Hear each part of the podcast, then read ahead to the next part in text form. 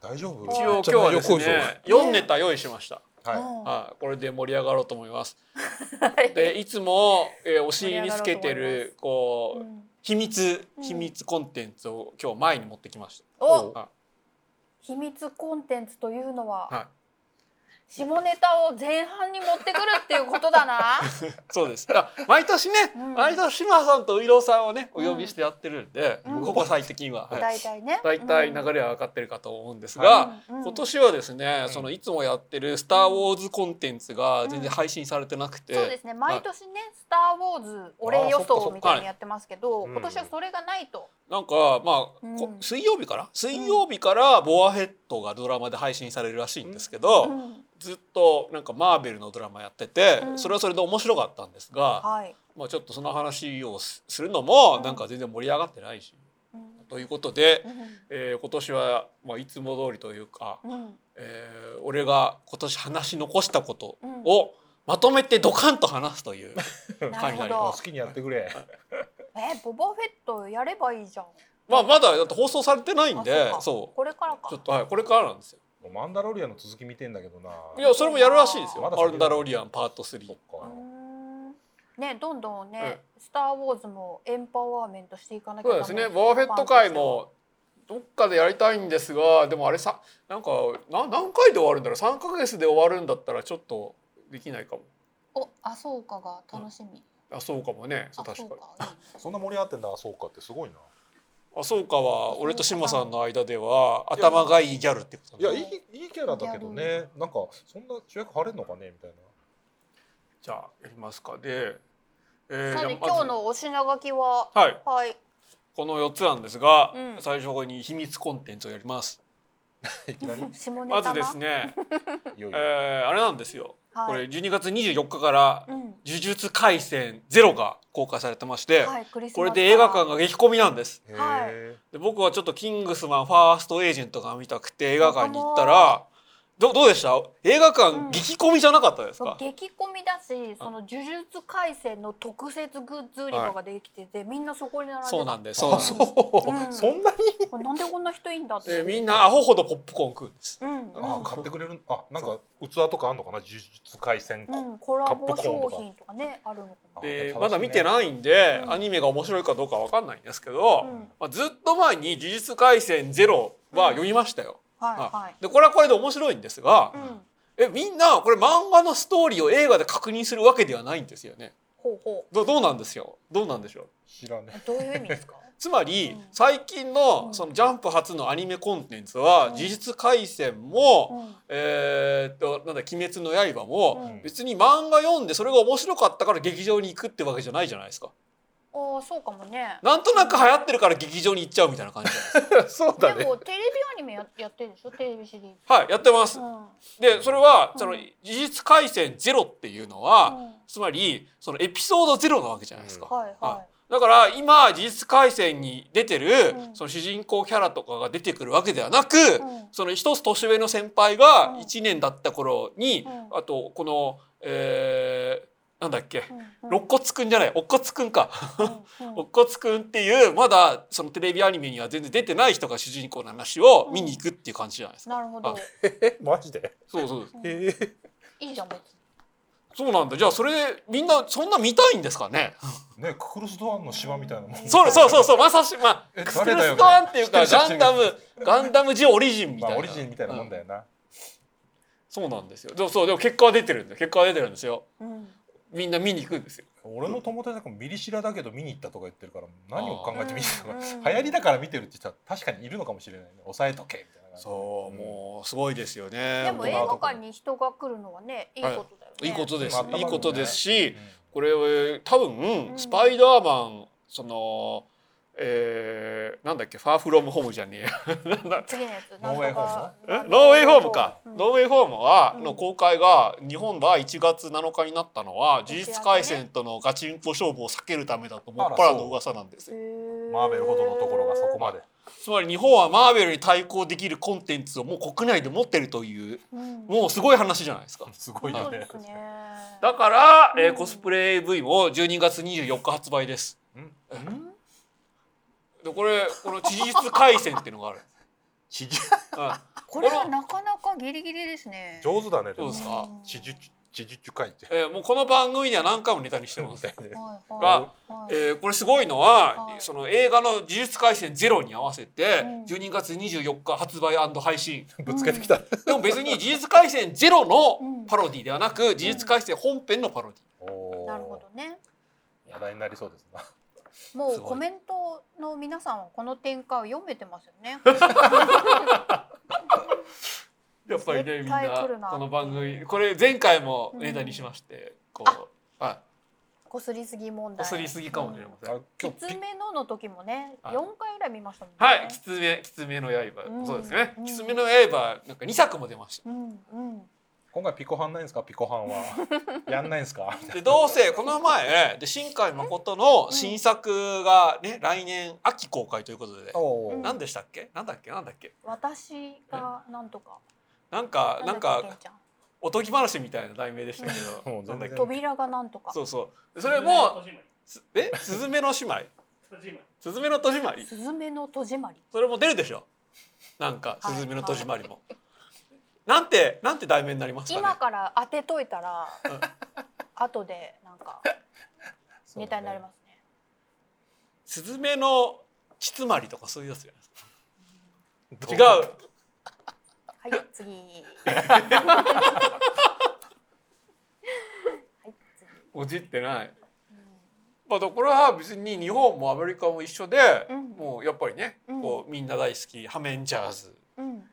で今度「ゴーストバスターズアフターライフ」が公開公開されるんですけど、うん。なんか日本だ日本のパロディ AV はうん絶対になんか親父ギャグみたいな感じで題名をつけてて「こすってバスターズスマーターライフ」というなんかうまく言えてるんだか言えてないような題名をつけてるんですよ本。当ですね。でもこれそのうんよーく見てみるとうん2010年ぐらいに制作されたやつをえー今度「ゴーストバスターズ」の新作が公開されるっていうことでうんえー改めてうんちゃんと契約してうんでいかにも新作ですみたいな体で出してるんですなるほどねへすごいですよねえ。すごいですね。すごいのか？いやだからそのうんやっぱりこういう AV 界のなんかこのパワーをねうん。感じるわけですよ。力こそパはワい、そのー。全裸監督の時代から続 くもうどうやってもタイミング合わせて、うんでこう世の中に出して、ううまく稼いでやろうというこのたくましさ、こういうハングリー精神みたいなのがやっぱ大事なんだなってこう思う次第なんですよこういうの見て見み習わないといけないですねうまくまとめたみたいな感じになってるけど。だからねこれは俺はこういうのをネットフリも無視できないから、うんビッグアップカウアイアップ自社版作ったと思うん です。あめちゃくちゃ強引な流れだけど、まあ続けて。例えばねカウボーイアップの「フェイ」って、うんアニメだと髪の毛、なんか青色とか紫色とかじゃないですそうかですね。でもそれって、うん実際にフェイみたいな人がいたとして、うん髪の毛が青とか緑青とか紫っていうことじゃないじゃないですか。うん。それってその、なんかそつまりそれって抽象主義ってことじゃないですか。うんあうん。記号化されたってこつまりうんその、ヨーロッパと？うのん。抽象画描く人がその夕焼けをピンクで描いたりとかするみたいなもんじゃないですか。うん。だ大丈夫大丈う夫ん、大丈夫うんうんうん。心の中ではうん。ピンクとか、うんオレンジとかの夕、まあ、ピンクの夕焼けだったり、うん。えー水がオレンジ色だったりするけど、うんそれは、えー実際にうん液体をすくってみると、うんオレンジ色じゃなくて夕日に反射された色っていうことでオレンジ色にしてるわけです。でもでもアニメをえ実写化すると、うんなぜかなんか髪がその水色とかオレンジとか青とかになるんですよ。うん。本当はそんなことないの。全然わかんないけど、まあいいや。いやだからこれ「呪術廻戦」はね「呪術廻戦も」うんあのなんだっけあのなんか居合術使う先輩がいるじゃないですか、なんだっけ名前忘れちゃいましたけど 本当は髪だから一応アニメでは髪が水色ってことになってますけど本当にあの先輩がいたとして水色なわけじゃないじゃないですか。え、それはさ、なんかさ、銀玉の実写とかもさうん、そうじゃん。まあ銀さんは銀さんは銀髪っていうのはいいと思いますよ。あ、そう。はうんい、なんかちょっといろんなショックなことがあって白髪になったっていうことで。はいはいはいえ。そんなことないですか そんなことはあ、はあ、まあコスプレ映画みたいなそうですそうですそうですなノリ。結局そうですうんうん。えそんでからの？はいまあだ からまあこれは本当に愛があるかどうかっていうことでう、んまあ別に愛がなくても、うん。その表面だけ真似るとうん髪の毛がなんか本当ありえない色になるんだなと思います。はい。で一方でですね、ええー、えー、何何ー、えゲストにスターランダら厳しいぜってこと ー、えでもえビバップはあそれでそうあのそうコスプレじゃなくてやっぱちょっと実写用にローカライズというか、はい実写のオリジナルっぽくなりましたよねフェイとかね。そうですかそうですか、うんうん。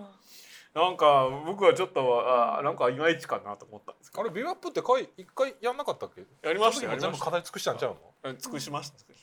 いやいまいちだけあどそそのままじゃないじゃん。もちろんまあでもそのままじゃないんですけど、うんそこら辺もちょっとちゃんとやらないから、うんつまんなかったんじゃないかっていうあ逆にことがそのコスプレ映画にしてほしかったってこと？とというかもうちょっとコスプレ映画じゃなくて、うそのもうちょっとそのんうん。本質を見極めないといけないんですあ全くがだそこら辺の方向が間違ってたんじゃないかああなんとなくななんんととなくななんとなくくそっくりしすぎてもなんかアニメと同じすぎてもっていうのあるよね、なんかね、うんなんかずらしてうんいかにもリアルつなまりもっと探偵物語を見とかないといけなかったいんやじゃな本な当るいほどそうだよね。そうだよねのそうそうそう元探偵が物オのマージュしてるものにめ全く配慮してなかったわかるわかるね。うん。で最後は水谷豊が死ななきゃいけなかったんですそうこんなことある、うんうんうんでなんかあの次回予告とかもそれっぽくしてほしかったんだけ次ど。回予告なかったですかそうなら、んだ、ねね。あそうなんですよ、そういうことか。まあ解釈が違ったってことですね。まあそうですそうです、そうでうすん解釈ですねそうそうそうそう、うん解釈がうん解釈の方向性が違ったということなんですけど、うんそれを考えると、うんこのね日本で、うんえーローカライズされたうんアメリカのアメコミパロディ AV は、うんおっぱいダーマン VS スパイダースーパーマン棒みたいな、はいふざけたタイトルもついてますし、うんこれだけ見ると、うんなんで DC のヒーローであるスーパーマンと、マーベルのヒーローであるスパイダーマンが戦うかということで。うんでそれなんかじゃあ映画に合わせてこれうまくなんか適当にやったのかなみたいな愛が足りないふうに思いますがうん実はそうではないうんアクセル・ブラウンっていう人がこういうのはい一手に引き受けて作ってるんですけど、うんこの人はもうむちゃくちゃうんアメコミに愛があるんですよ。はいはい。というのはですねうんこれ本国で、えーうん公開されたうんスパイダーマンスーパーマン VS スパイダーマンは、うんえーこういうポスターで DV パッケージなんですけど、うんこれは1970年代に、うんえーマーベルと DC が初めて、うんえー組んだ「スーパーマン VS スパイダーマン」というアメコミを元にしてます。はいははいい。うわ水谷豊が死ぬのは傷だらけの天使だ。全くだ。そうそういや「傷だらけの天使」うんも「探偵物語」も両方オマージュすべきだとあまあ確かえにーいそううい意うこ味とだかったんですけどでまあなんかですねうんこのアクセル・ブラウンはうん割割となんか多分うんその。かなり幼い頃からのアメコミファンで、い今みたいに映画で盛り上がる前からのうんアメコミのうん。あーパロディ AV として作ってるそうだねね。だからですね映画に合わせて、うんえー新作を作るんですけど、うん映画には出てこないんだけど本当は出てこし欲しいキャラクターとかを出したりするんですうんうん。だからですね、えー新作としてですね、うんこの人はブラックウィドウとスパイディープールっていうのを用意してるんですけど、うんなんかブラックウィドウが「えこれ本当にパロディ AV なの?」っていうポスターそうだねあ なんかっこかええそれなりに見える感じ そうそうなんですなんかこれは AV, AV なのっていう感じでしなんかもかなんかおっぱいダーマンシリーズめっちゃあるじゃないいでっすか。ぱいありますよ。へえすごい。というのは、えー、いやスパイダーマンアメリカだともう死ぬほど人気で、うん。あだからソニーがスパイダーマンの版権だけ欲しいってことで今で保有してるんですけど、うんであれとですねこの「スパイディプール」っていうのも、うん。そのアクセル・ブラウンが作る3作目か4作目ぐらいのスパイダーマンパロディだと思うんですがはい。今度はデッドプールと組ませると。うんでそれはデッドプールが人気だからっていうのもあるんですけどこのスパイディープール皆さんこれスパイディープールで検索してもらうと分かると思うんですがうんもともと原作ではスそのデッドプールはスパイダーマンのことが大好きだとうんうん。あ赤いコスチュームに身を包んでいてでいそのマーベルの世界の中では、まあ、年下なんだけどスパイダーマンの方が、うんでも、えーアメコミヒーローの歴史ではスパイダーマンの方が歴史があるわけですよ。で、えーだからですねそのデッドプールがスパイダーマンと、スパイダーマンにものすごくこうストーカーをして、うんでついには愛を育むというようなうんえ話になってます。へえ。で、えーそれを公式でってこと？公式ではですね、まあ公式ではうんデッドプールの方がスパイダーマン大好き大好きって言ってて、うんスパイダーマンの方はなんかそれをすごく迷惑がかっているとうんうんいう感じなんですが、うんそれを読んだファンの中ではうん完全にボーイズラブ的関係になってる。あ、なるほどね。うんでさらに公式でうもんデッドプールはバイセクシャルなんですよ。うんうん。なんかアイスマンとこう一緒に朝同じベッドで起きたりするみたいな。そんな話は話もある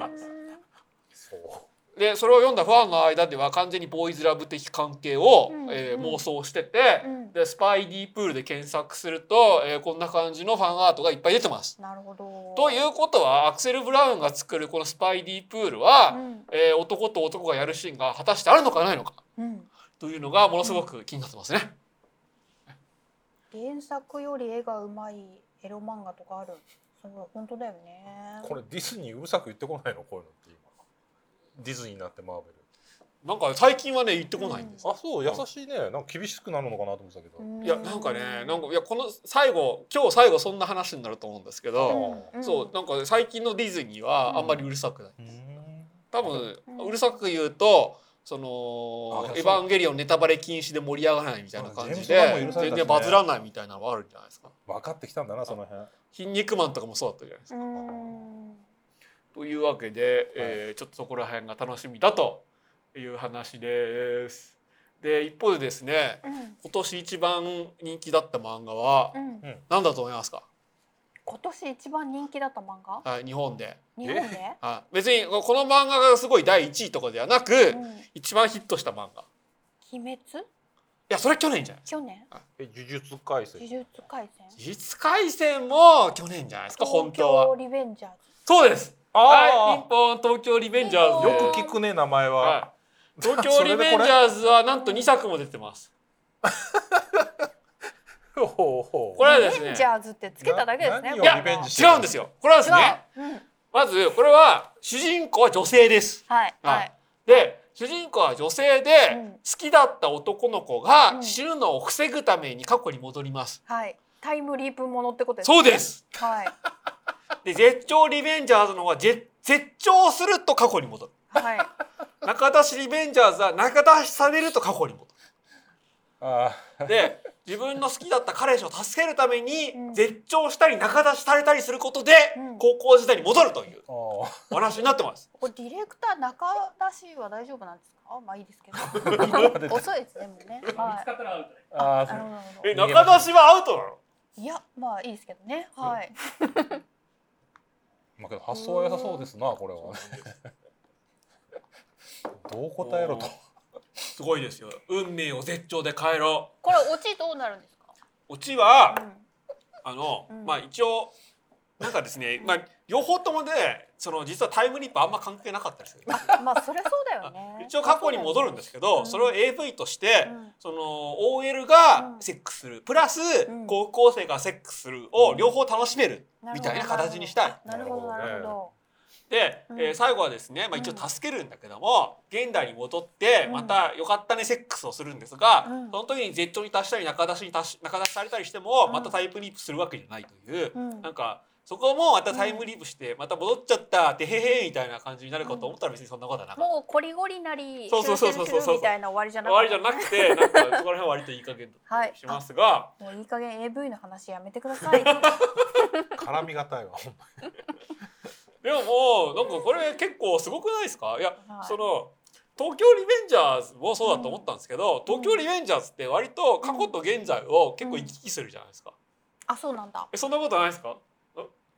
すみません、ちょっと私リテラシーが低くて。いや俺も全然見てない、うん見てないリアルうんいやなんか、うんそのこういうタイムリープとかタイムトラベル のお話ってうんすごくその、読者混乱するからうんその過去に戻るのは1回だけとか,、うんなんか過去に行ったまま現代に戻るのがうんなかなか難しくて、うんえーそれを何とかするのが話の肝になったりとかするじゃないですか。確かに未来の自分から何か言われたりとかね。そうそうそうねうんだからで何回も行き来すると、うんそう未来の自分が残した、うんえー手がかりを、うんえー現在の自分が、えーそれをヒントにして、えーなんかその、新しいことをするみたいなこうタイムパラドックスがね、はいこう来たりすうるんじゃ起ないきたですかり。ね。そういうのにうん普通の人はついていけないとされてたんですよ。うんうんでも東京リベンジャーズがヒットして、うんヤンキー漫画を読むようなバカなヤンキーもそのマイルドヤンキーもそれに対応できてるんだとしたらうんもうタイムリープとかタイムトラベルはもう完全に対象に馴染んだと言ってもいいんじゃないですか。まあそうでしょうね。うんつそんいな話だったてのいかけてないっていうのはそ。そうそんなそうでしたか今まで。いやだから今まで例えば「バック・トゥ・ザ・フューチャー」とか、うんあと「エンブレム・テイク2」かあーあったじゃないですか、うんあれって1回だけでしたよね、うんうんその過去に戻るのは。でもはあ過去と現在を行き来するのに、うんもうだんだん大衆も慣れてきたうんと考えると、東京リベンジャーズがヒットしたのは、なんかあそつまりリテラシーがだんだん上がってきたんだなとうん思ったんですけど、うんでそう考えるとですね、うんえー次に出てくるのはやっぱマルチバース AV だと思います。はいあはい。つまり、うん自分たちの世界の他にうん違う世界があって、うんそこを行き来するようなうん AV がうん出てくるんでしょ AV ねなるほどね。うんう。ということで、うんねこうまあまずはそういうマルチバースヤンキー漫画、うんマルチバースヤンキー漫画が出て、うんその後マルチバース AV が出るのかなと思い ました。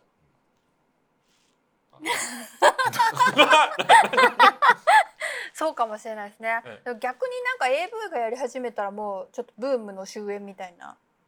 か終焉なのそかんなな。気俺もそうも思うしなくもないですね東。京リベンジャーズももうブームの終焉なのかうな。んかもしれない。これなんか全然関係なくてタイトルだけ借りてる 「洗脳リベンジャーズ」とかも出てて、うんでもそれは全然東京リベンジャーズ関係ないんですけど、うんうでもんリベンジャーズっていう名前をもうどうしてもつけたいらしいですなんかゴッドタンとかもなんかバラエティの企画もなんとかリベンジャーズっていうのがもういっぱい出てるああ、なんでしょうね。SEO 的な意味もあるんですかね。あるんですかねう、ん、リベンジャーズってつけると検索性が向上するみたそいうなんな。ですようん、笑笑っとけ笑っとけって笑っとけあごめんなさい素晴らしかな人生を入れるの忘れてましたねそうそうだからその素晴らしかな人生がうんアメリカではクリスマスに絶対見る映画、一年に一回絶対見る映画とされてるんでうん、アメリカ人は実はマルチバースをうん子供の頃から馴染んでいるのかなはははは、なるほど。と、だから実は自分がいない AV とかが、 うん、あでももうあるかそれはなんでちょっと心細くなってるんあるかでそすれかは言い切ってくだ さい。というのがねうん、あ実は自分がいなかった世界にうん、えーパラレルワールドで飛んでしまう、うん、えーヤンキー漫画が混ざってるんです。君の名はほど見事ではない。本当だよね。君の名ははね。スカッとしましたよね。スカッ、なるほどって感じでしたよね。じゃあ「すずめの すずめの戸締まりはい。すずめの戸締まりは」もう絶対にうんこうパロディ AV が発売されないうんタイトルを考えたんですかね。そんなそんなことないな無理やりはめてくるでしょやつら はセンス半端ないじゃないですかか本当ですよね。あのタイトルとかうんじゃあなんかなんうかんセンス、センスのいいパロディのタイトルを考えつくのかな「すずめの戸締まりだ、出られするでしょう。絶対。」逆に楽しみに待ってましょうとしかそうで言いすねようがないですなえーじゃあ思いついた方は、まあ、ドクターのツイッターまでああ、きつめのおしぼり。ああ。なるほど、きつめのおしぼり。そうなんですよ。もう、ハメンジャーズもそうだったし、あの、するの最高すぐもっとも、ちょっとびっくりしました 大好ね。き大好きあれ、スーサイドスクワットのパロディで、するの最高すぐもっとっていうのがあっへて。あれなコピーライターに頼んでんのかね有名な人がそれ監督が考えてる俺転職するとしたら、そういうのばっかり考える仕事に転職そうしだろたう。けどえ本当ですね小林製薬みたいな会議があるんじゃないのやっぱりああ。確かにもうすごいと思うするの最高すぐもっとに一票、他には、他にはみたいな。うんなるほど。あ、でもあるのかも。まあ、あるでしょあるでしょうホワイトボードにたくさん書くんでしたょく。さん書くでしょあーそれっぽい単語を、会議で決まるのかねやっぱうり、ん、そういうね辞典もあるもんねあのああああ、隠語辞典。隠語辞典ありますね。いやでも隠語辞典に「するの最高」とか「すぐもっと」とか別に載ってないじゃないで確かに確かすか。に、うん、あ次行きましょう 本当ですね。絡みづらいわ。ついに次行きましょう、じゃあ次はこれサイエンスです。おい。はいでまあね下今ネ年もタ去から年のも急なサイエンスはい、いや、はいちょっと今年も去年もうんそのコロナウイルスというか流行ってるんやっでて、ますね。ちょっとやっぱりその話を、うんまあ年末はしとかないといけないのかなと。勉強しよう。はい、で僕ですねなんだっけそのフェイスブックで見せたら、うんオミクロン株始めましたみたいなコメントを研究者の人が書いてて、うんなん何その冷やし中華始めましたみたいな感じで。 うんオミクロン株始めましたみたいなこと書いてんのって言ってちょっと面白くなったんですけどおもう今や猫も杓子もオミクロン株じゃないですか。みんな言ってると思うけどトランスフォーマーっぽいよねああ それは、えうんトランスフォーマーの何っぽいトランスフォーマーの何かっぽいよ ねどやすごい。まあまあなんかね 芝さんがトランスフォーマーを。なんかオミクロンオミクロつまり、うんアルファとかベータとかだン、と、うんみんなよく聞いてるんですけど、うんオミクロンはなかなか気に聞き慣れないギリシャ文字なんで、マイナーですよね。まあちょっとでもいいろいろなんなんとか論とかうんは結構ねこう言われ結構トランスフォーマーに多いんです よサイバトロンデストロンユニクそうロンだよねあありがとう丁寧に拾ってくれて、そうなんうんですよ、優しい方だで、うんまあねちょっとこれがなんで話題になってるかっていう話をちょっとだけしたいんですけども、うんまあ、とにかく感染力が強いと。で1日3万人ぐらい、うんこうもしかして、えー日本で流行るとそのぐらいの患者さんが出るのではないかと言われてます。はいでももう僕はここでもう断言してもいいと思いますがうん多分2月ぐらいに第6波が来るんじゃないですかは知らんけどいでも弱毒性なんでしょそれはねまだ分かんないんですよ。うわかんねえんだああ、そうか。確かにかかっているけど、どんぐらいやばいのかってニュースでそんなにそうそうそうそう言われてないよね致。死率は低いみたい致死率はその、えー去年に比べれば、うん今年のオミクロンで、えーうん起こったパンデミックでの致死率は低いんですが、それはオミクロン株が弱毒だからなのか、うんえーみんな、えーワクチン打ってるからなのか、うんちょっと判別つかないということそになうってますね。かうんまだはっきりしないんだで、みんな去年のうん7月8月9月ぐらいにワクチン打ったじゃないですか。打ったあで大体半年ぐらいするとう、んあの免疫が下がっていくと言われているので、うんえああ、そうーか。 1月2月3月ぐらいに第6波がブースター接種はい、そブのタイミングースタでかー接種をしなければ、うん1月2月3月ぐらいに第6波が来るのではないかとううんん言われてます。恐ろしい。やだよ未知の感ま染た元症にに戻かんのかかいりたくないよ、まあ、しかしですね、うんえー一方で人類は、うんまあ、そんな風にワクチンを、うんまあ、ちゃんと用意できてるのではい、長期的に見ると、うんこのコロナウイルスに対して勝ちつつあるんですけど、うんうんまあ、それちゃんとその勝ったって言えるのがいつなのかが、うんまあ、まだよく分かってないんですが、うんここでちょっと株とは何かということについて、うんえーお話ししたいと思います。急に株とは何かは真面目な話？ い、結構みんな分かってます株、え今までさえデルタ株はいあそうか株がついてるんですそうねアルファ株ベータ株デルタ株これ株とは何か知ったらちょっと自慢できるまあ、自慢できますよ。できるもうできるじゃあお願いします 自慢ができるとオッケーってこと。まあ、つまり株っていうのは、その家計家計のことなんですよ。はいあはいうん。マウスでも、うんまあ、株とかストレインとかあるんですが、うんえーまあ、自然界には、うんまあ、いろんなこう遺伝子情報を持った生物がいます。そうんの同じ種族の中でも、はいその種族のうん海概念として株があるとうんお考えください。貝の概念ですね貝の概念として、はまあ、貝の分類いとして。で、えー学問的にはうんうんそのいろんなそのしざもういろんなものがあるうん自然界から、うんえー一つだけ取り出してそこから培養したり家計を増やしたりして品質なものをどんどん維持していくでそれを維持した家計を、まあ、うん株と、うんストレインと呼びます。はいえーストレインの本当の発音で言ってあでもストレインはストレインですよ。あ本はい当うんで、えー、だからですね最初はえー一つだけだったうんその祖先から、うんもう何何方向にも枝分かれして、うんその枝一本一本がうんストレインであると、へえ。だから途中までは基本的には一緒だったはず。はえどうしましたうんでこれがですね、うんえー2000年かうん多分確かこれ、えー実はデルタ株までしか描かれてないんですけどは去年の頭ぐらいまでい。のん。その COVID-19 が、うんえーどのくらい枝分かれしたかを示す系統樹になります。へで一番赤いやつそのこれ、えー左上に、えー、とその何色がどの株かっていうのをうん指し示していて、オミクロンは何色なん？えーこれはオミクロンまだ載ってないです、まだそ載のって去ないん年だの頭までなんで。うんで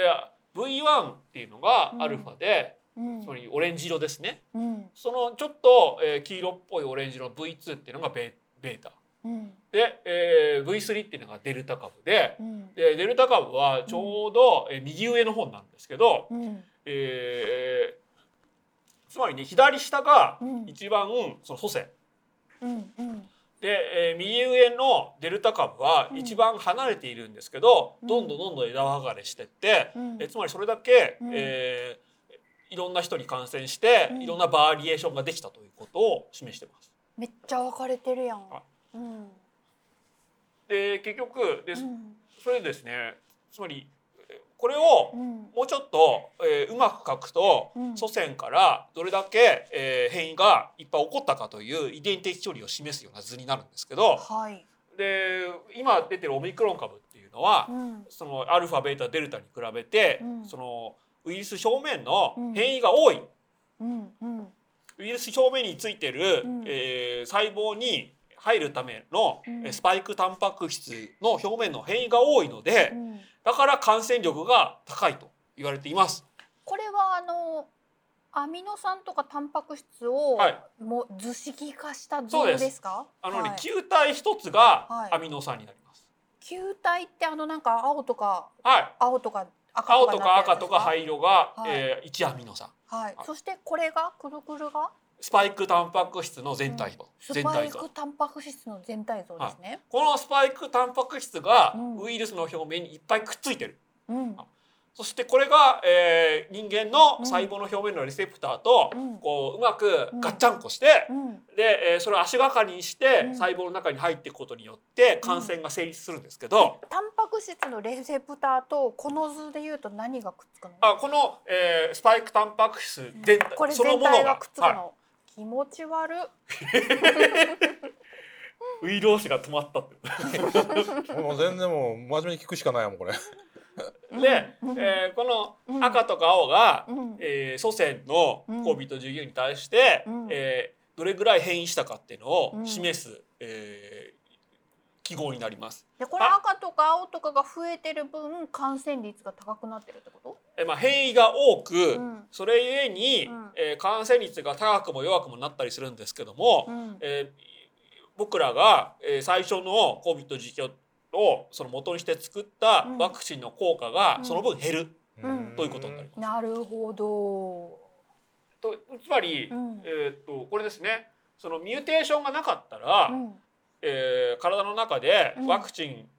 を元にして作られあワクチンのうん元にして作られた抗体は、うんまあ、ほぼ100%、うんえーウイルスの排除に使われるんですけども、うん32箇所も変異が起こってると、うんその分だけ、うんえー体の中で作られた抗体が、うんえーウイルスに対してうん排除の効果が弱まると。うんうんえーだから、えーブレイクスルー感染も起こりやすいし、うんえー本当は、うんこのオミクロン株を元にしたワクチンが、まあ、必要になってくると、うんえーいうことになります。本当はこのくっつくところをこうワクチンの抗体でちょん切っていかなきゃいけないけど、まあ、というかそれをう、んえー今世の中に出てる、うんそのワクチンはアルファでもベータでもデルタでもなく最初の COVID-19 を元にしてるんですが、うんデルタ株は、えーオミクロン株に比べるとうん変異の数が少ないんで、うんはいまだ対応できるうんですが、えーしかしオミクロン株の方はより変異が大きいので、うんうんえーそんなに、まあ、効果がないのではないかと言わとれて言るわれてるあなるほどで実際打つのは、うんファイザーとか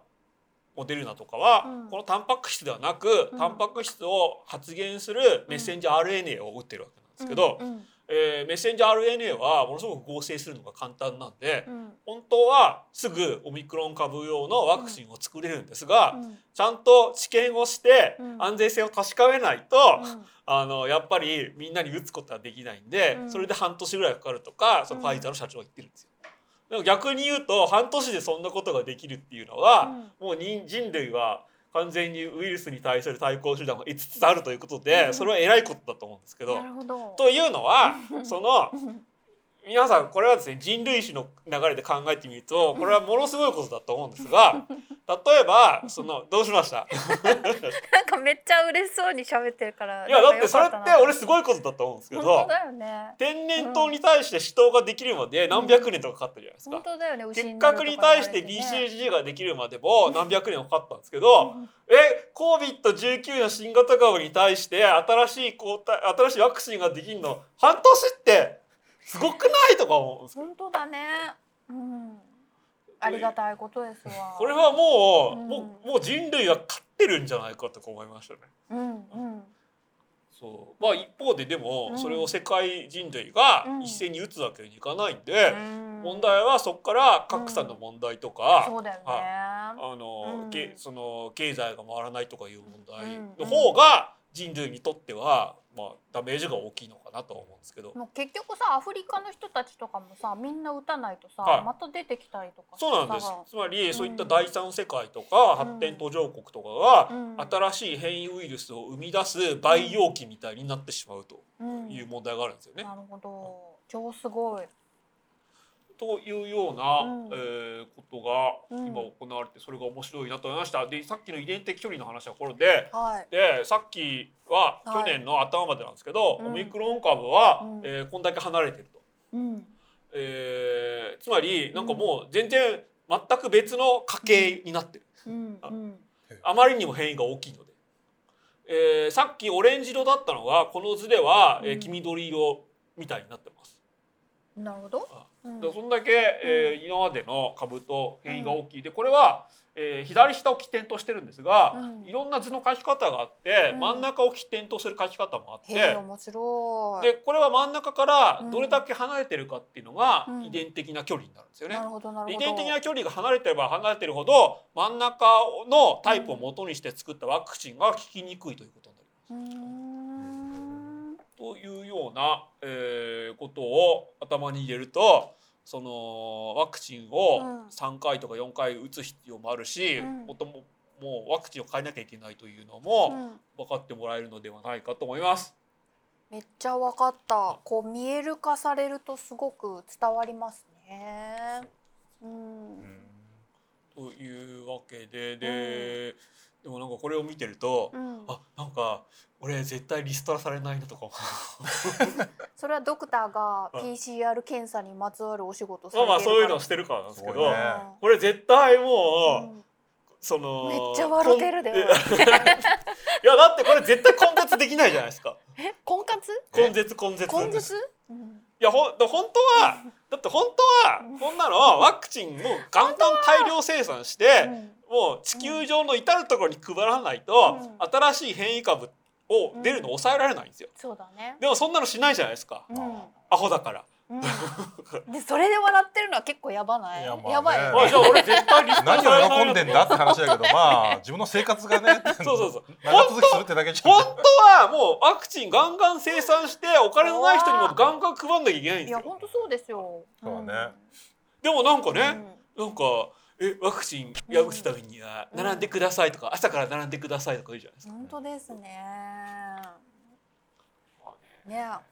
まあ風邪がなくなってないからね。だからそそれのと人同じよ類全体としてはウイルスに対 するその対抗手段を得ているんですけど、うんそれを全うくんもううまく使えていないといううん感じですよね。うん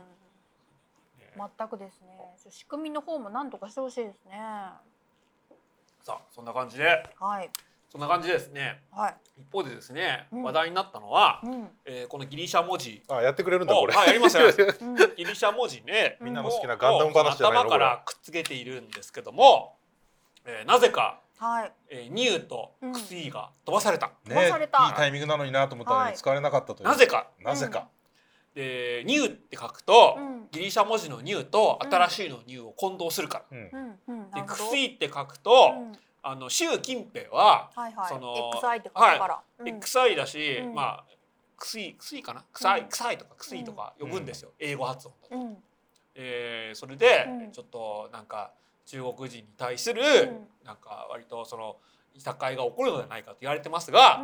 でもやっぱりですねこれを見ると、うんあやっぱりうんこのクスイガンダムとか、うんニューガンダムに対する忖忖度度だなよのかねなこれはねバンダイが金積んだなこれ間違いなくね売り上げ下がるからねでやっぱりオミクロンガンダムはねたまたまなかったんですよ。そうそううん。だからうん。まあまあでもねほら、デルタガンダムとかうんラムダガンダムとか、リック・ディアスことラムダガンダムとかありましたがでも島さんそんなの知らないでしょ全然知らない。知らないでしょ、うん待ってだからよかった待ってリック・ディアスはガンマガンダムでございますぞラムダじゃございませんぞ そうなんですよ警察がここにいるぞあごめんなさいガンマガンマでしたガンマそうだそうだえあれじゃあラムラムダガンダムってあったんです設定だけはあるけれ ども設定が出てませんへーなるほどじゃあ大丈夫でした大丈夫でした大丈夫ですだけど、よイかったねプシロンからその辺のなかったのは何飛ばされたのそれなんかいやなんかねあったけどちっちゃイかしょプぼシかっーガンダムっていうのがありましたた設定イプシだロけンワクチンのワクチンじゃないあのコロナのコロナの株の方イイプシロン株とかっていうのいやいやそれあったんですけど、うんそのデルタ株ほどまあ流行らなかったうんえーじゃあで飛んで飛んででオミクロンなんだえ知らない間にミュー株とかあったニのュー株もちょっとだけありましたあそうなんだかわいそうだねなんかねねせっかくのだから貴重なギリシャ数字そ数字うギニリシャュ文字ーが株とかラムダ株はまだまだ四天王の中では最弱最弱よ最弱だったんうだねんデルタまで盛り上がったのにねただですね皆さん忘れてませんかうんガンダム00の大ガンダムをうんあもしかしてこれを指しているのかはいこれっ系て統の違うガンダムとこ言いたんれはいでですすねかガンダム00に出てきた一番最初のガンダム00世界での一番最初のガンダムということで大ガンダムとうんうん名知付っけられてたんですが、てるぞこの大ガンダムの王ってよく考えればオミクロンの王なんですよへえうんでも誰でもオミクロンとは呼んでなかったんですというわけでまあじゃあなんかガンダムダブルオには忖度しなかったのか なと水島星人には忖度しなかったのかなとえ一方でさっきも話題になりましたユニクロはいはいもうねオミクロンみたいなトランスフォーマーがいっぱいあります、うんユニクロンだったり、うんメガトロンだったりうんうんでユニクロンはですね惑星に変身変形するトランスフォーマーで、うんうん惑星を食べちゃったりするもう最高最悪のトランスフォーマーと呼ばれてるんですなんがか一昨年ぐらいに超でかいの出てたじそうです、ね出てまゃしんうんたあれ一回発売しようとしたうらん誰も買わないだろうとか発売中止になってデモとか起きたりしたんですうんうんでも発売されましたねえー、なんだっけクラウドファンディングで発売されてましたなるほど一方でですねその一応トランスフォーマーにはいいもののサイバトロンと悪者のデストロンっていうのがいるんですよ、はいでユニクロンはサイバトロンでもデストロンでもない存在としているんですそこら辺でみんなちょっとあれオミクロンユニクロンサイバトロンデストロンメガトロンっ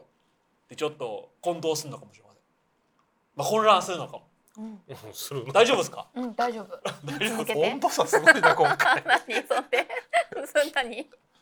一方でですね、うんオミクロンはギリシャ文字なんでいさまざ、まなところで実は使われたりもしてました。そうでしょうそうでしょ会社名とかオになミりクロそンうだナノねテクノロジーっていうナノテクの会社が実はありました。うはねええあれですよコロナグループどころの騒ぎじゃないですよ。いうんあそう箱根にあるうんコロナグループっていうのはコロナ温泉とかコロナシネマとかやってましたこけんどな、シネもあったねはいそういう問題がオミクロンナノテクノロジーにも起きるのかもしれません。コロナビールもねなんかね売れなくなったりとかしま本す当によ売れなねくなったんだまあまあそまうかああーでもロクとプラスワンで売れてたらしい。うんうんディセプティコンでディセプティコンはデストロンの英語名なんですけど、はい日本だとディセプティコンは発音しにくいんでみんななんとかロンになデっちゃスうトロンになっているああそうだあとメガヌロンとかもありましたねメガネロンメガメガヌロンメガヌロンメガドロン知らんぞ俺もメガヌロンはうん日本だとスタントロンとかそうあ日本だなと、のんあのラドンにくっついてる三葉虫みたいへなえ。昔の生物ってそこうでとすね。あそうそうだそうです。えーそうそうでレストロンは実は「仮面ライダー V3」の敵組織でもあったりしますうんうんうん。あ、そうだ。敵は地獄のデストロあ一方でこのン。ギデリスシャトロもン。そうそうデストロンか。一方でこのギリシャ文字をいろんなものにつけるっていうのは、うんいろんな業界であって「うんスター・ウォーズ」のシャトルにもギリシャ文字をつけたりします。うん。はあはあはあはあ。なんかデルタ級シャトルとかラムダ級シャトルとかで,、うんでオミクロン級シャトルもありましたうんなんかかっこいいもんね中二っぽいよねギリシャ文字をつけギるリシャ文字をつけるうん。わかります、うんだから、うんまあこれは昔からそうなんですけど、うん星座の星のうん。出るそのえオミクロンなんてまであるっけあるんだ。大体アルファ性とかそうですその一番明るい星にうんアルファ星とかつけて、ねデータとか。でだんだんその暗くなるに従あっ暗てくなるとベータとオミクロンかあガーマとかえつそけてんくるなんでとすこまけどでやる。まあでもなんかいろんなつけ方があるらしくて、へーえー同じように明るくてもアルファベータとかつけたりもするんですけど当然オミクロンもあります。なるほどね。はいでこういうの考えると、うん次はねオミクロン漫才が俺できると思うんですよ。うん うんうんおかんがねどうしてもねそう思い出せないっていうおかんがおかんがなうんおかんがもう最強最悪の新型コロナウイルス株が出たって言うねん。でもう名前を忘れたらしくてな。なんでも、なんでもガンダムの、ガンダムの名前と同じじゃ言うねんけどな。ほなオミクロン株違うか。ニューガンダムやで薬ガンダムあってもオミクロンガンダムはないからな。でもおかんが言うにはな。おかんが言うにはあの惑星を食べるトランスフォーマーと同じ名前や言うねんほなやっぱりオミクロン株やないかあどうしましたっはいていうもう延々続けられるレジュメに返したかな、これ今ワクチンをいただきましいやたはいはい今なんぼあってもいいですからね今、えこんなのうーん今、えー一番前に座ってる安倍首相の奥さんから布マスクをいただきましたありがとうございます布マスクなんていくらあってもなんぼあってもええからですねなんぼあってもいいですからねってっていうつかみから始まる他にね何百億もかかりますからねで最後はうんもう君とやっとられんわ布マスクで、えー布マスクつけんとあかんわみたいなオチで終わるんです最初のつかみを拾ってこれなんかクオリティがちょっと半端でしたよね やるならもうちょっと仕上げてきてほしかったなええーやるん俺いやだこのネタで俺来年 M1 出ますよ。出てください一人じゃ出られないでし ょじゃあじゃあ誰かいない。じゃあ島さん一緒にやります。島さんとやってきてくださいオミクロン漫才で来年の M1 出ま出れますよ。そっかミルクボーイの真似がちょっとね中途半端だったよね ちょっと関西弁をこう完全に使えないから。そうこれね難しいですよね。 なんかこれ映画見てると、イギリス人なのに、うんなんかその完全なアメリカ南部の英語とか、ロシアなまりの英語とかも使いまくるじゃないですか。 うんうんびっくりしましたよフローレンス・ピューとか、そううんホークアイ見てうんこの前までイギリス英語喋ってたのに、ロシアなまりの英語と完璧に喋ってるんですようんでも俺たち日本語ネイティブだからかもしれないんですけど、うん関東の人うがん関西弁使うとやっぱあれとか思うじゃないですか思いますね。うん。でもなんか英語話者はそういうのあんまないんですかねああそういうことかうん。急に何そんな話。いやなんかだ か読めならいちょっとそこら辺やっぱ難しいんだなああでもさもう関西弁ってさなんか関東だとさもうテレビの人が使ってる言葉って感じでさあねー確かかにカジュアルに使われてますね。確かにそうですね、うんその僕らが小学生とか中学生とかの頃に比べるとだいぶ関西弁話す人多くなりました、うん。なるほど。はいじゃあはい。そんな感じで、えー次は、えー一人総選挙に行きたいと思うんですが、はい、今のはなんかサイエンスっていうよ りこうドクターが思いつく限りのオミクロンあるある言いたいコーナ ーどうですかそのあレれイがオザーチラだウンったんでしょ うねオミクロンあるある言いたかっド去年もねコロナあるあるを言いたかった言いたかったたちょっとそういうので締めるのはいいかななるほど ね。 さあちょうどちょうど1時間バッチリバ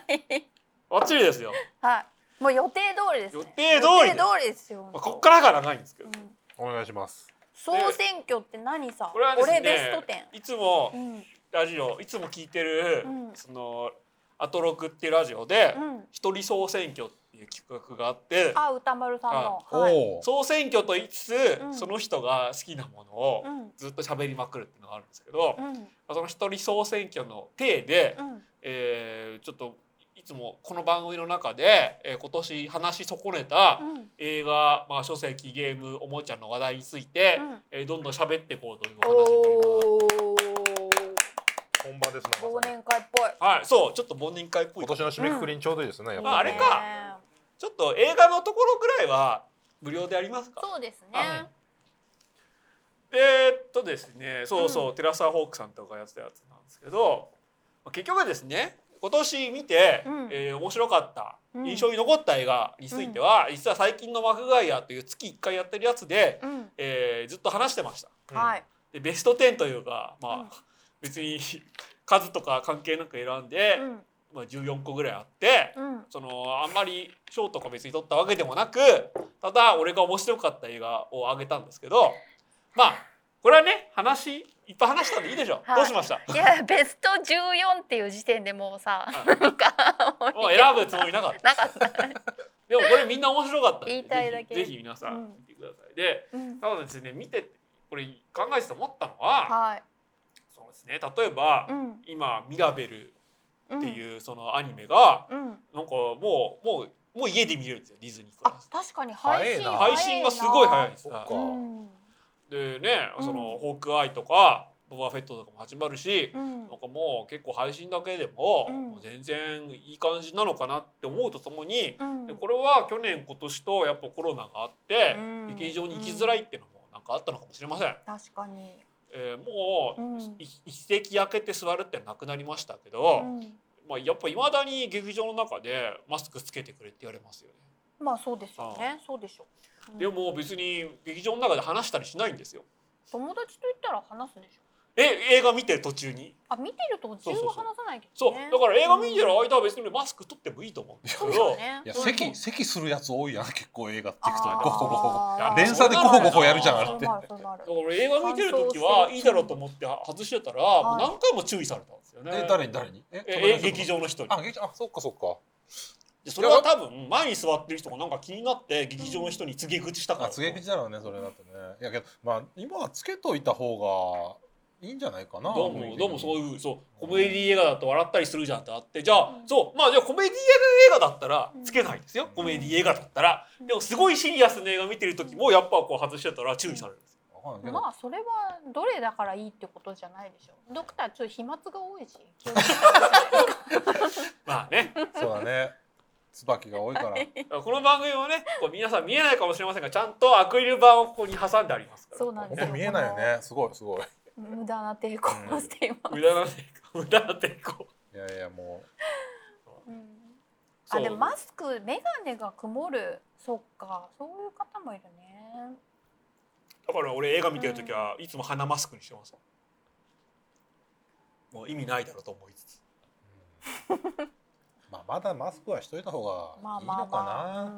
んわかんない出しかたらね。方がいいよもう、うんえーそれでですね、うん一方でこんな14個上げつつ、はい一番面白かった映画は、うんえースパイダーマンノーウェイホームなんですが、 はい、えーまあなんかねみんなネタバレネタバレすんなすんなって言うからもうこんな話はしません。うあんただですねいつもちょっと話し損ねた話題として、うんなんかですね結構配信が盛り上がってるにもかかわらず、うんえこんな映画もブルーレイになるのっていう感じで、うんブルーレイ化がどんどん進んでるんですよ。へえまさかね幻の湖がうんブルーレイ化するなんブルーレイになるなんて思わなかったですね。へえこれはこの有名なあのーカルト作なんですよカルト法が。へえートルコ城がマラソンしながら殺人するみたいな話なんですけど、うんへーざざっと言うとねざっと言うと。というと。すごい重要なのかな。これはですねこれ監督が黒沢映画の脚本とかを書いてる人えで、うんえーものすごい有能な人が作ったうんとんでも超大作ということで話題なんですけど、へえでも、えーなんか割と最近カルト的な人気を得てきて後年になってで DVD になったそうそうそうもうそうそうそうですえー、橋橋橋本さんか、まあ、その橋本忍っていう有名脚本家がいて、うんその人がは監督作をしたらカルト映画になっちゃったっていう映画なんですよね。でカルト映画だからこそブルーレイ化するかもしれませんが、なんかももしかしてうん 4K リマスターとか、うんそのこういう、まあ、デジタル化するとうん配信に載せやすくて、うんでだからこそ一回デジタル化したんなら、まあ、うんブルーレイとかソフトも売ろうかなっていうことなのかもしれません。うんまあ結局さこういうのってさあの買い直すじゃんはいコアな方が、はいっていう数字を当て込んでるのかもしれないですね。さらにこの配信のそのメディアはブルーレイが最後とも言われてるじゃないですか。うんうんでこの後は全部あごめんなさいちょっとゲップが出てきたうんうんはいだから配信プラスブルーレイ化ってことなのかなと思うんですが、はいえーこのマイドクって映画知ってますこれ全然これはね知らな誰いも知らない映画だと思うんですよ。はこれ昔映画祭で公開されて小規模に盛り上がった作品なんですけど、いへー。それがまさか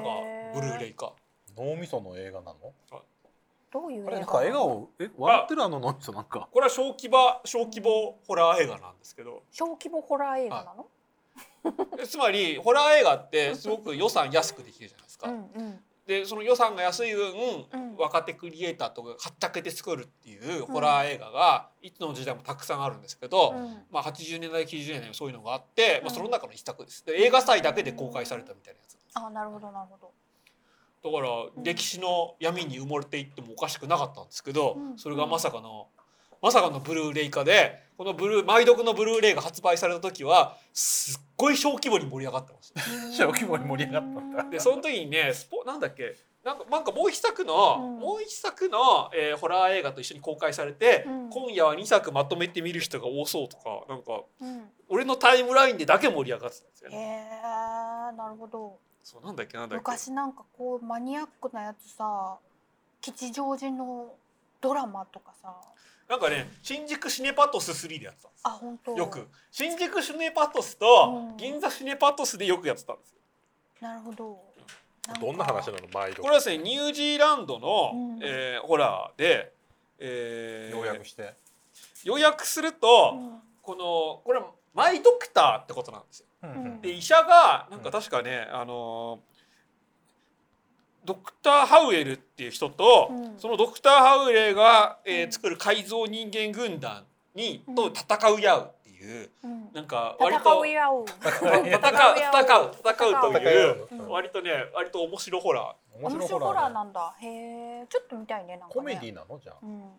えーっとコメディとホラーを合わせたような感じです。しょうもなコメディホラーなんだそうです B 級映画。つまりアメリカだとその肉体がこう破裂したりうん破壊されたりするのを、うんこんなのありえねえぜギャハハって盛り上がる文化があるんですよ、うんそういう感じのほらうんツーが見そうですね。どどのくらい面白いどの映画くらい面白いぶっ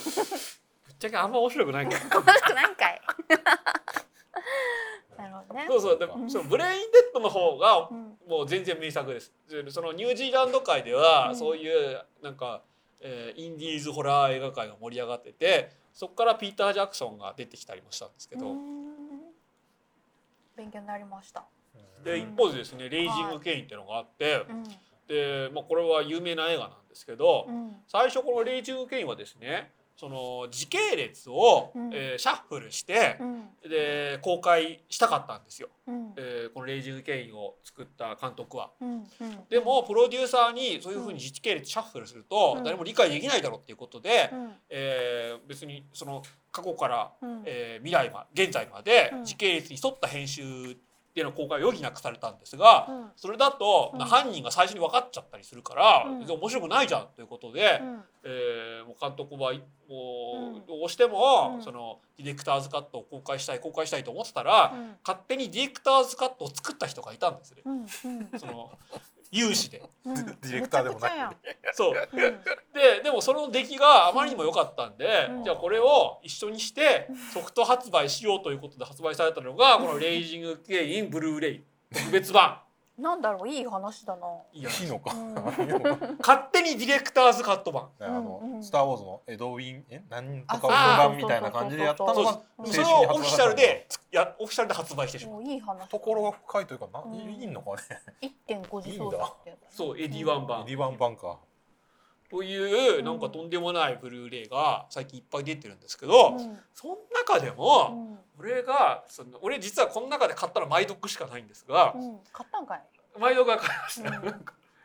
このですねうん「時はそうの青春ブルーレイが」うんあのまあこれこれはいい映画ですよ普通にはい。普通にいい映画なんですし、うんまあ、ただ、うんびっくりしたのが、うんこの特典がですね、うん割とすごくてうん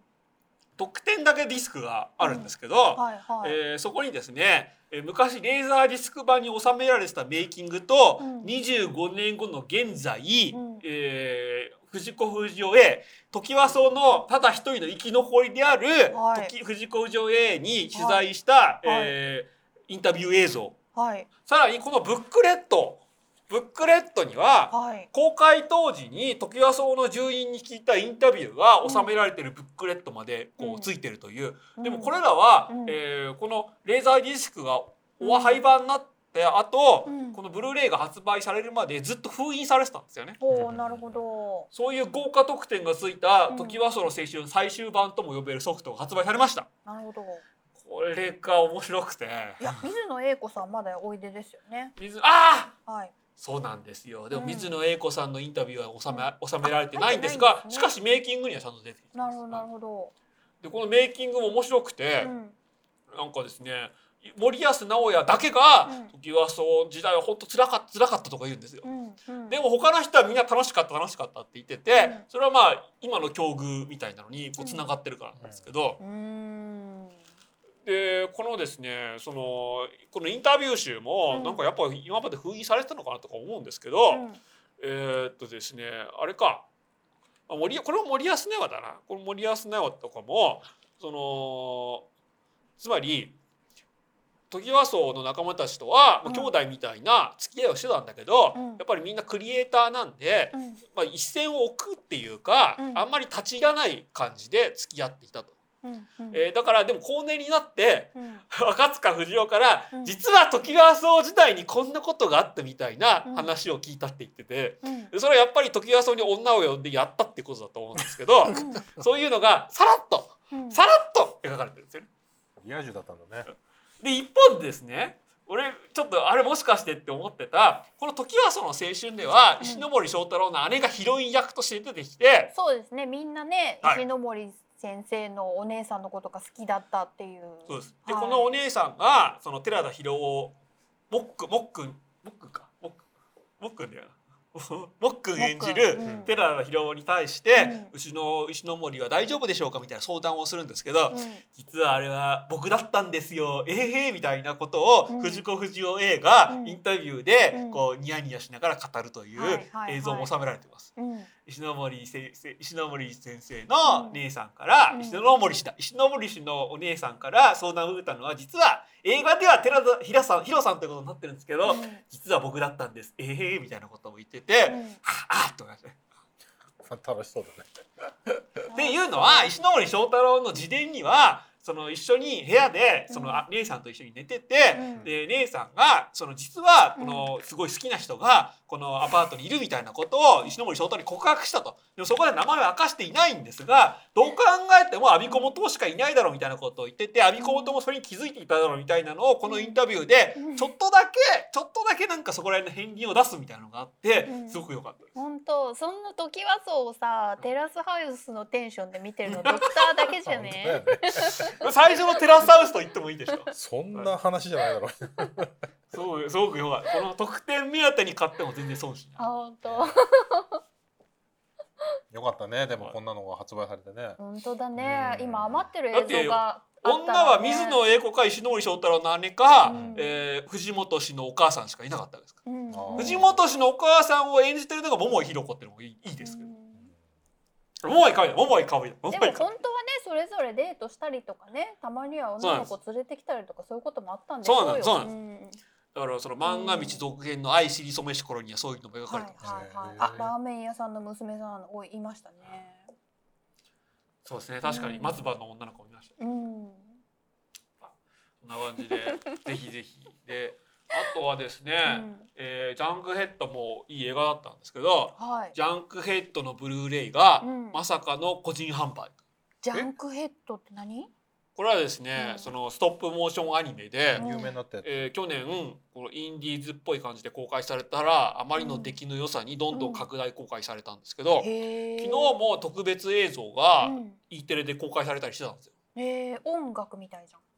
そうですね、うん確かにね、うんあちょっと似てますねだか岩ら井、沢監督。えーそうなんですよ、うんそのそういう個人で作っても、うん出来が良かったらうんどんどん大ヒットする時代うんですよ、。もう配信にも乗本るし当ですね。SNS でどんどん広まるし。でもいでも一方でこの堀監督は、うんそのソフトはうんアマゾンとかではなく、うん。えー自分の個人でうんストアーズっていうその通販サイト通販を自分でできるサイトがあるじゃないですか、はいはい。そこでだけ売ってて、うん。ちょっとびっくりしましたあ、そうですか。へえ。で自分で1,000枚作ったってツイートもしてました、千枚程度。本当あまあ個人そだ。んなもんか自力でプレスされたんですかそうなんでね。すよ。なんかで自分のやってるオンラインストアでのみ発売。ななんかの反骨精神これわかんないです。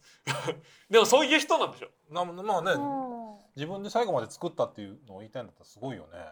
ただこれでお金を貯めてうんはい2作目3作目と3部作を作るって言ってるんで、もうちょっとねストアーズっていうサイトで買う必要がありますけど、うん皆さん買うのがいいと思います。まだ売ってんの売り切れてないの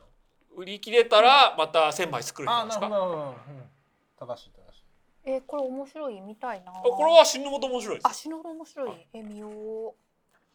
であとはですね、うん。なんかですね、うん。その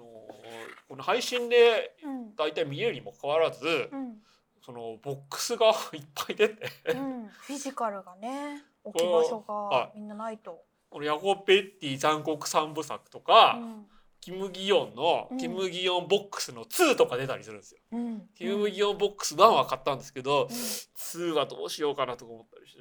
もうこのボックスをどこに置けばいいのか問題があって。でそう思ったらその歌丸もこうしてたうん森田義満全作品、おーほぼ全作品ボックスとか出たりして、へいへいねこれねそうやってもうこんなの置けないよって思ったんですが一方でですねこれはボックスではないんですけど森達也テレビドキュメンタリー集っていうのが出てう、んうんでドキュメンタリーのことを話すともう絶対出てくる森達也の放送禁止化とか、えー小人プロレスとかあって、うんうんえーみんな言及するけどなかなか見にくかったわけじゃな確いですか。かに。それが今サクッと出たんでう、んえこれは絶対こう、うん後々プレミアつくんで皆さん買ってください。買うしかねえと。しかもこれはボックスではなく、うん薄い3枚組ぐらいの、うんその、えー薄いソフトだったんで、うんこれは邪魔にならないと思うんで、皆さん買うといいと思い ます。という感じで、えー映画編は終わりです。どうしましたい わあ。全然俺総選挙じゃなかったじゃんなんか。やいやいや、これ俺俺総選挙これ一二三。掘り起こしました感じかなかったけど、り起こしみんな知らないでしょこれ。なんか。ね、しかもベスト14とか言ってさ、そういうのグダグダだった な。順位もついてない し。 まあちょっとねう、んななんかちょっとまあいいでしょう。毎月話せなかったことだ。ああ、まあ、よかったですね。これベいスろトいろ5とかでさ、なんかこうちょっ押した方がいいと。盛り上げが欲しかったな。じゃあじゃあ次から、うんそして来年、来年よろしくお願いします。